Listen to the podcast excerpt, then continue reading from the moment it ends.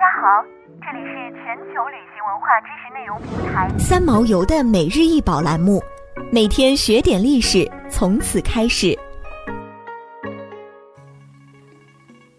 克罗顿的米龙高二点七米，长一点四米，宽零点八米。这个雕塑是由卡拉拉大理石雕刻而成的。米龙是一位著名的希腊运动员，他于公元前六世纪出生于意大利的克罗顿，当时为希腊殖民地，曾多次获得奥林匹克运动会和皮童运动会的冠军。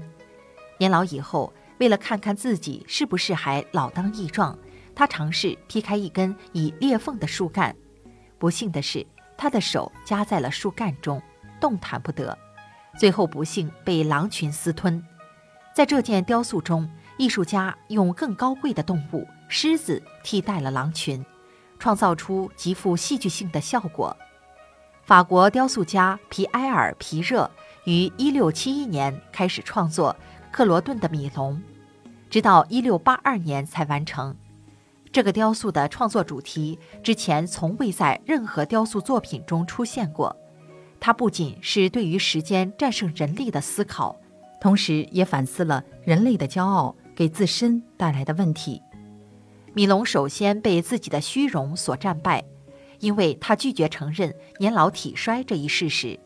他的痛苦既是精神上的，也是身体上的。正如倒在米龙脚边的运动会奖杯所寓意的，人的辉煌转瞬即逝。这个主题奇异而又大胆。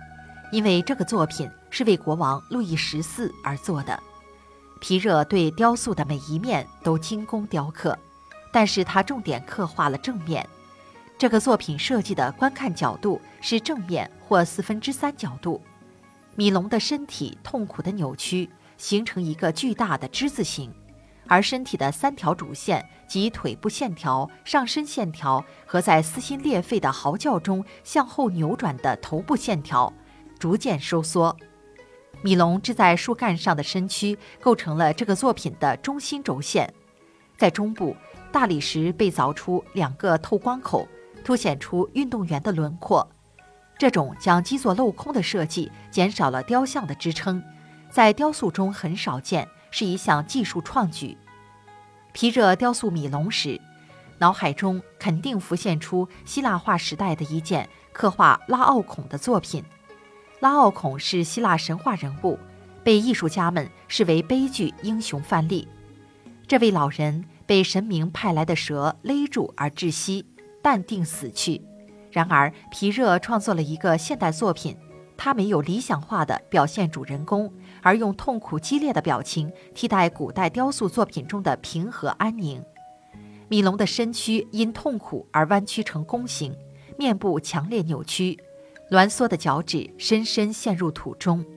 这座雕像1683年在凡尔赛宫展出时，路易十四的妻子王后玛丽·泰蕾莎曾忘情地嚷嚷道：“可怜的人呐！”皮热的精湛雕塑技艺使人忘记了这只是大理石雕塑。狮爪看上去深嵌肉体，紧绷的肌肉、凸起的青筋以及抑扬变化的身躯，使人感受到肉体的颤抖。雕塑家使人体的光滑肌肤与其他部分的粗糙形成强烈对比，狮毛用凿子雕琢，而树干和泥土用刀尖刻画。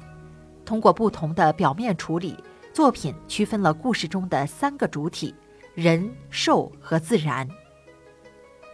想要鉴赏国宝高清大图，欢迎下载三毛游 App，更多宝贝等着您。